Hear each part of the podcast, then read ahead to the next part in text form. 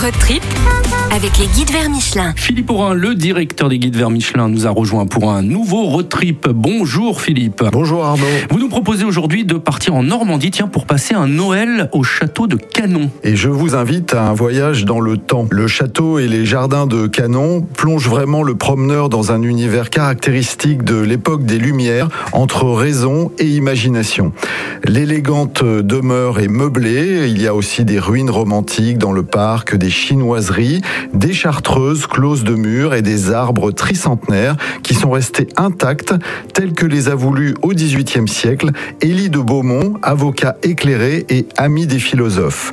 Alors il y a d'abord le jardin régulier, il y a une très belle perspective qui se poursuit jusque dans les champs environnants par un long tapis vert, et puis de part et d'autre du château s'étendent les communs qui sont les témoins de l'exploitation idéale voulue par Élie de Beaumont, et au sud on trouve notamment l'orangerie, le pressoir, ainsi qu'un grand verger de pleine tige.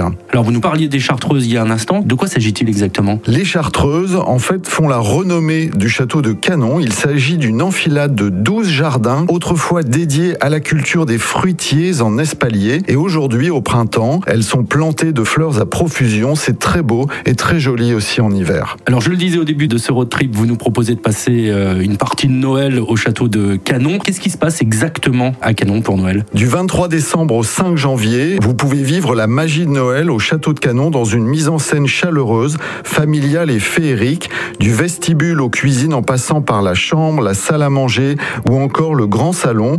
Tout est décoré avec faste et avec goût. C'est un peu comme un cirque de Noël qui s'est installé dans ce château qui est bien sûr ouvert au public et qui est habité toute l'année. Voilà, donc une belle balade entre deux repas à découvrir ce magnifique château de Canon qu'on peut retrouver dans le guide vert. Dans le guide vert Normandie Cotentin. Philippe Aurin, merci beaucoup. Vous êtes le directeur des guides vers Michelin et nous vous retrouvons la semaine prochaine.